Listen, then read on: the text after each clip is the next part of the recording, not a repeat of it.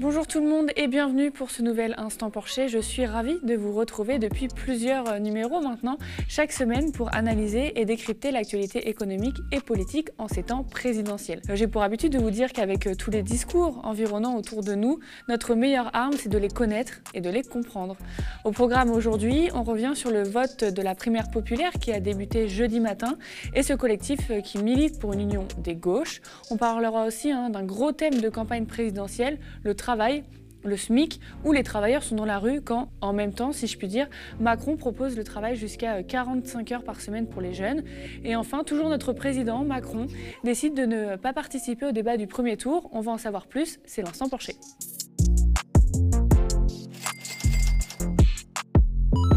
Le vote de la primaire populaire a débuté jeudi matin. La primaire populaire, vous commencez peut-être à connaître. Vous savez, cette initiative et consultation citoyenne où les inscrits, ils sont plus de 460 000, votent parmi sept personnalités des gauches. Le victorieux ou la victorieuse est ensuite soutenu par les inscrits pour la présidentielle. Le vote est assez inédit car il consiste à choisir par jugement majoritaire. Les votants doivent évaluer et classer les candidats en complétant cette affirmation.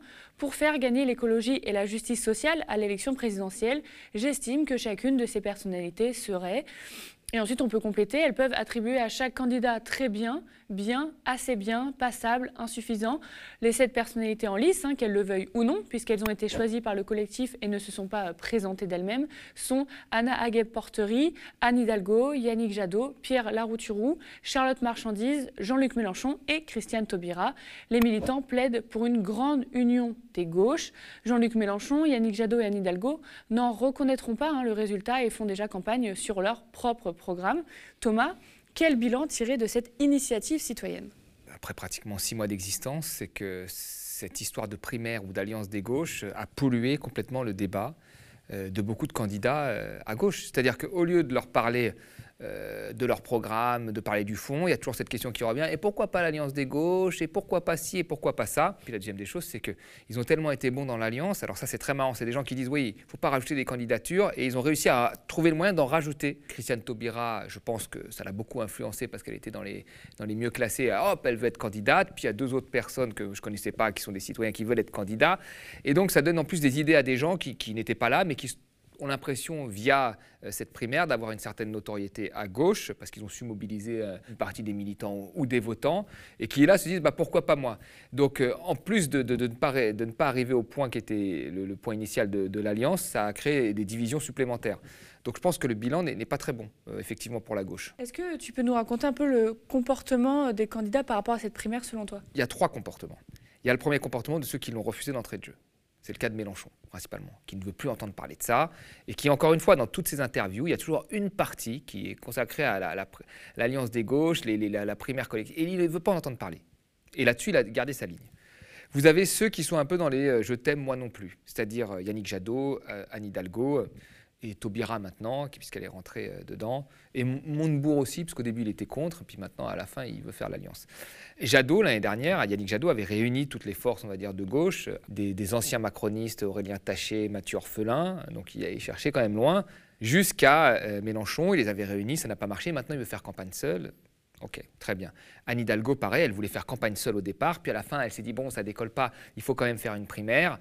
Et puis finalement, ça, voilà, elle a abandonné l'idée. Et puis vous avez une autre partie que moi j'appellerais des, seconds couteaux, pour qui cette plateforme a permis d'émerger. Monsieur Laroutourou, par exemple, là, il est, dans, dans, les finalistes. Bon, il a su mobiliser un petit peu des gens autour de lui. Il se retrouve dans les finalistes. Donc là, il existe. Il existe. Il devient quelqu'un qui est potentiellement présidentiable ou qui pourrait ou qui montre à, certaines personnes qu'il compte et donc il faudra compter avec lui à gauche comme les deux autres euh, qui sont sortis. Pareil là voilà ils existent ils, ont une importance. Donc si on fait une coalition un gouvernement il faut compter sur sur ces gens là donc il y a trois types de niveaux. Ceux qui la refusent ceux qui bon, je t'aime moi non plus, ceux qui permettent d'exister grâce à ça, parce que sinon, euh, ils seraient en dehors des radars pour la plupart des gens. Et est-ce que pour toi, on doit du coup en finir ou pas avec cette fameuse idée d'alliance des gauches? Je pense qu'il faut en finir complètement, parce que là, on, là on, va, on, va, tirer, on va tirer la conclusion, là, les votes vont être faits, il va y avoir un candidat qui va sortir. On va, on va tirer les conséquences de ça. Moi, ce que je vois, c'est que ça a excité beaucoup de gens et que maintenant, on a un candidat en plus euh, comme Christiane Taubira. Et je pense que cette initiative, elle n'en serait pas là. Et d'ailleurs, je pense que cette initiative avait pour but de faire émerger un candidat de, ce type-là. Euh, je pense qu'il faut arrêter avec les, phrases creuses. euh, je veux dire, j'ai fait partie de, ces gens-là, moi. Hein. Donc, vraiment, je fais aussi quelque part mon autocritique, c'est-à-dire les, phrases creuses où on dit oui, justice sociale, justice environnementale, et puis à la fin, on se colle avec un parti qui a organisé en, en partie, je veux dire, la casse sociale des collectivités locales, qui a voté les lois travail. On doit faire comme si on avait oublié tout ça, qui a gelé le point d'indice des fonctionnaires. Et on fait comme si on avait oublié tout ça pour la justice sociale, et on rajoute des gens qui ont voté les lois travail, qui ont voté les, euh, économies euh, euh, sur les APL, etc., qui étaient avec Macron, et on les englobe comme ça dans un grand projet social. Non, il faut arrêter là. Je veux dire, il faut, arrêter ce truc-là. Plutôt que de faire une campagne et de mettre de côté cette idée qui a, qui traversé tous les partis, l'union des droites, l'union du Front National, ça, prend toujours deux, trois semaines dans les autres partis et c'est fini. Les gens, après, ils font leur campagne, et voilà. Et là, on en est toujours à se dire, non, non, et on va avoir une énième, là, ce sera la troisième, alors je crois qu'il y avait eu alors l'appel des primaires des gauches, primaire.org, maintenant vous avez la primaire populaire, ça va être quoi à chaque fois? Voilà, les gens, qui sont les mêmes qu'en 2017, ne veulent pas euh, s'allier, ils ont des programmes différents. Bah, il faut que chacun fasse son programme et c'est tout. Il ne faut pas donner plus d'importance. Et là, je pense que le fait qu'ils aient plus de 400 000 participants, qui ne sont pas des militants, il ne faut pas confondre participants et militants. Un militant, c'est quand même quelqu'un qui est formé, qui va tracter. Là, il y a des participants. Euh, ils disent oui, on se mettra à disposition du gagnant, comme si c'était une force. Il faut que tout le monde se calme et redescende sur terre. Il ne faut pas confondre un clic et un militant. Il ne faut pas confondre une initiative aussi inventive soit-elle d'un point de vue numérique, euh, euh, avec la réalité du terrain. Et puis, il ne faut pas résumer des programmes qui sont radicalement différents et un passif politique qui est radicalement différent à des, grandes, euh, des grands mots comme ça, comme justice sociale ou justice environnementale, parce que euh, après, quand on gratte, il n'y a rien. Et je parle en connaissance de cause, puisque moi, j'ai monté un mouvement politique euh, se basant sur ça. C'était l'urgence sociale, l'urgence écologique, l'urgence européenne avec cette idée qu'il fallait changer l'Europe, mais je crois que d'autres n'avaient pas la même idée que moi. Voyez, et urgence démocratique, qu'il fallait revoir la démocratie avec, avec des citoyens. Bon, bah, ça s'est fini avec un parti qui était complètement cassé, qui s'est retrouvé avec le PS et qui, a fait campagne avec le PS, celui qui avait eu les, la politique la plus dure à l'écart des, classes populaires, même plus dure que celle de Nicolas Sarkozy. Donc vous voyez, moi je sais que tout ça c'est une comédie, parce que je les connais de l'intérieur. Et, pour moi, je pense qu'il faut arrêter justement de, polluer le débat, de faire signer des tribunes d'actes etc., pour faire genre, il faut un peu redescendre sur terre et aller voir les, vrais, les vraies personnes, voyez, les militants et les gens qui vivent la, vraie vie. Voyez, c'est ça qu'il faut aller voir. Il faut arrêter de, se faire des, réunions de brainstorming où chacun veut, parler sans connaître, sans savoir de quoi il parle réellement pour se faire un peu mousser. Il faut arrêter tout ça. Le travail, les salaires, le SMIC, gros thème hein, de campagne pour l'élection présidentielle d'avril 2022. On a débriefé la semaine dernière hein, de Valérie Pécresse et sa proposition d'augmenter les salaires nets de 10%, soit environ 2800 euros net, mais en diminuant les cotisations. Pour les autres candidats, par exemple, l'extrême droite propose de réduire les cotisations patronales pour euh, les augmenter. Côté gauche, au pluriel, Jean-Luc Mélenchon, Christiane Taubira sont à 1400 euros net, Anne Hidalgo 1450, Fabien Roussel et Yannick Jadot 1500. Philippe Poutou et Anastasie 1800 et Nathalie Arthaud 2000 euros net par mois. Et du côté des syndicats, c'est pareil, on réclame un SMIC à 1700 euros net par mois.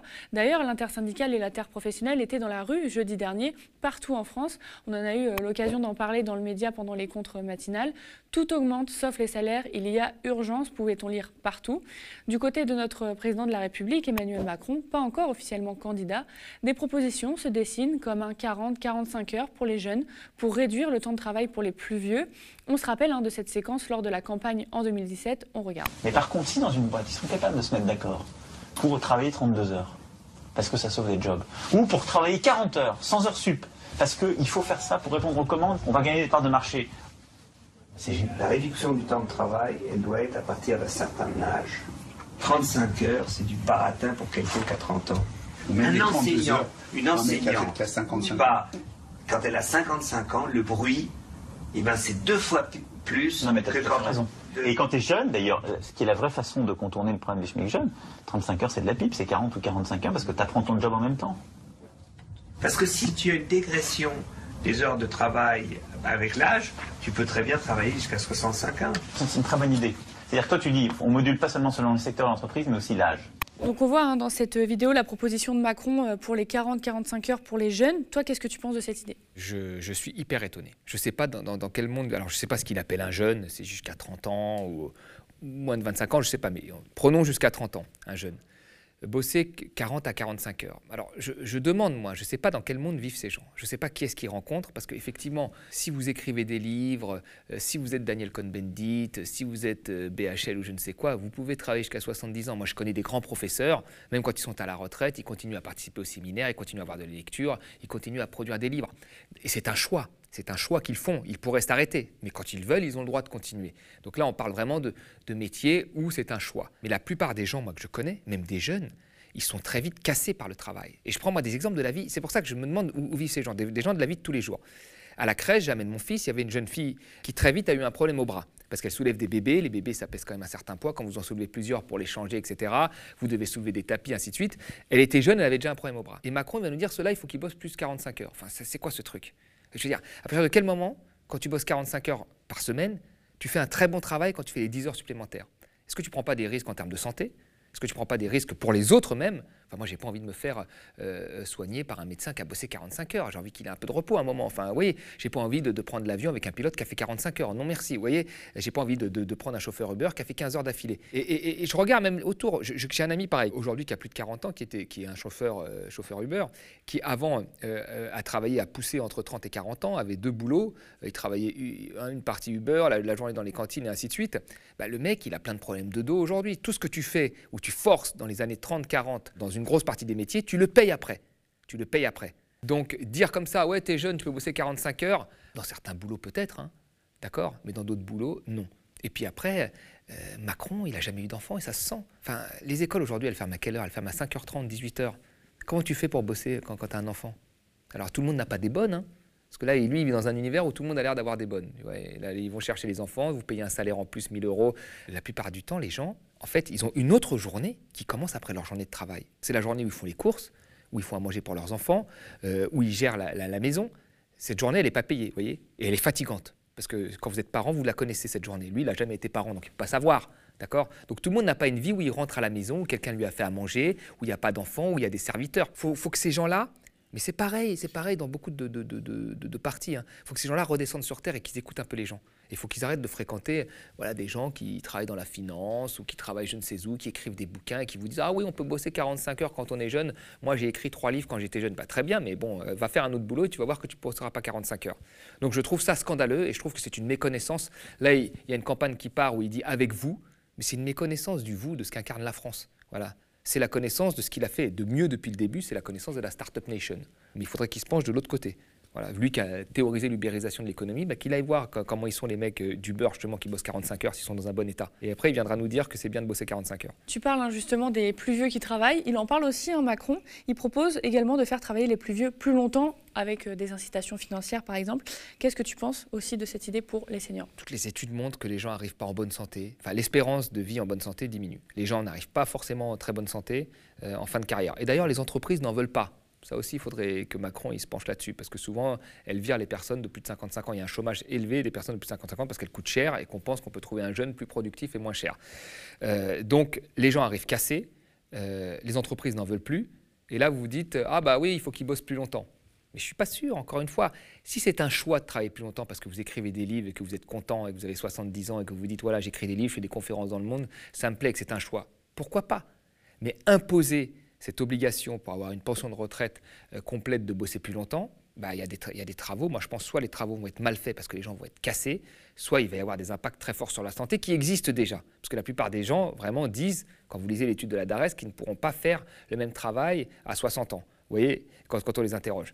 Euh, la réalité, c'est pas que des équilibres euh, comptables, c'est pas avec ça qu'on fait une politique. Voilà, il faut, faut voir les gens. Donc il fait sa campagne, encore une fois, de, du, du vous, mais bon, le vous, il n'y a pas que des cadres, il n'y a pas que la Startup Nation, il y, a, 50% de, vous qui sont des employés, des ouvriers, et qui, eux, ont un travail qui délabre. Voilà, il ne faut pas que Macron l'oublie. Il y a eu un des manifestations euh, sur les salaires, sur le travail, je le disais, pour l'augmentation euh, euh, du SMIC la semaine dernière. Est-ce que toi tu partages cette opinion? Est-ce qu'il faut augmenter le SMIC? Ou est-ce que ça coûte vraiment trop cher, comme n'arrête pas de le dire les libéraux? Moi je pense qu'il faut l'augmenter, bien sûr. C'est qu'à partir des années 80, on a eu une baisse des salaires dans la valeur ajoutée. Ça c'est clair et net. Dans ce qui reste, le profit, il y a une petite part qui va aux salariés, qui pourrait euh, financer leurs augmentations. La plus grande part va aux actionnaires, euh, majoritairement à 60%, parfois 80%. L'investissement, une petite partie aux salariés.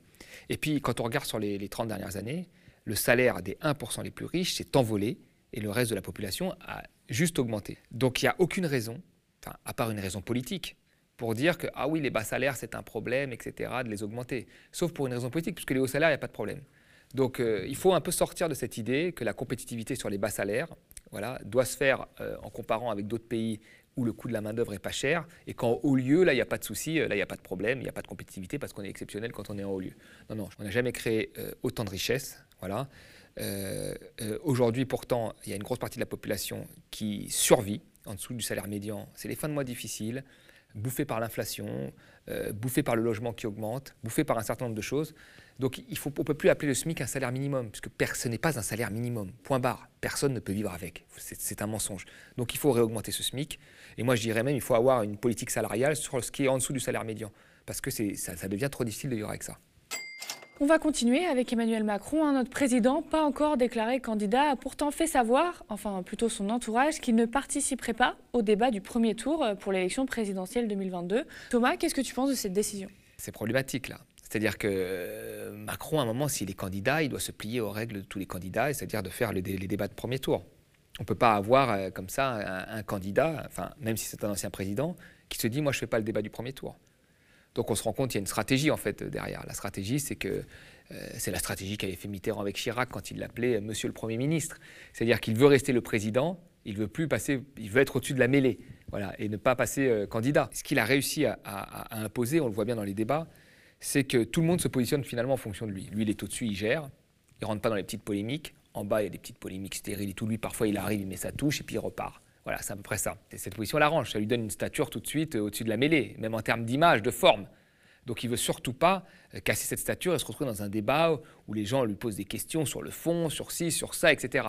Il faut qu'il ait toujours l'impression que c'est lui qui a géré bien la, baraque et qui est au-dessus des autres. Donc il refuse ça. Mais en même temps, enfin, je pense qu'il se sert aujourd'hui encore beaucoup de la crise sanitaire, et ce qu'il arrange, moi je pense, c'est de tout débloquer, de libérer tout le monde, on va dire, de tout ça, juste dans la dernière ligne droite pour dire je suis le libérateur, et que tout le monde dise oui, c'est Macron, finalement il est, il est bien, il joue, ça, ça, l'arrange aussi. Mais je pense que ce qu'il veut, lui, c'est garder toujours cette, finalement cette hiérarchie invisible, mais qui est quand même présente, en étant le président, le président face à des candidats. Alors que si tu le vois en débat de premier tour, ça redevient un candidat normal avec un temps de parole limité, avec des gens qui peuvent l'interviewer, etc.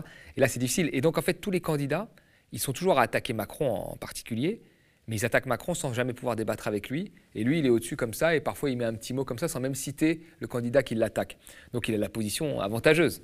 Voilà. Donc je pense que c'est pour ça qu'il ne veut pas. Mais là, démocratiquement, je pense que l'ensemble des gens pareil, y, compris ceux, qui croient en la démocratie euh, dans, le parti euh, En Marche, devraient dire non, un candidat, c'est un candidat, point barre. Il n'y a plus ce jeu-là, il doit faire les, premiers tours comme tout le monde, et ainsi de suite. Ils peuvent refuser, s'ils veulent, euh, un processus de primaire dans En Marche, hein, a priori, et, voir qu'il y a un, voilà, le nominé, comme le PS l'a fait, un, candidat, mais après, il participe à tous les, premiers tours. Il n'y a, pas de, particularité, à mon avis, quand on est, même quand on a été président, parce qu'on n'est plus président, on, on devient candidat. Et d'ailleurs, là, je pense qu'à un moment, il va falloir l'interroger de plus en plus sur euh, sa déclaration de candidature. Parce que là, il y a un, faux suspense, tout s'organise et lui, il fait genre non, non, je suis président, mais en même temps, il fait tout, autant campagne. C'est un peu ce qu'il avait fait déjà quand il était ministre de l'économie, où il organisait beaucoup de dîners, etc., où il préparait en fait sa candidature.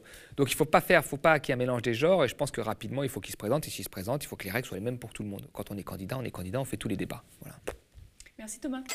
Merci beaucoup d'avoir suivi euh, cet instant Porcher. Et si le média tient, c'est grâce à vous, vous qui avez choisi de soutenir un média indépendant et une information différente. Rendez-vous sur lemediatv.fr/slash soutien. Nous sommes ravis de décrypter l'actualité avec Thomas et vous chaque semaine, car l'élection présidentielle approche à grands pas. Et c'est difficile de faire le tri avec tout ce qu'on entend autour de nous. Et un gros merci pour les messages de soutien et les adorables sociaux qu'on croise sur le terrain. Merci de nous avoir suivis. On attend vos pouces en l'air sous la vidéo. Spectateurs, donateurs et sociaux, je vous dis à la semaine prochaine.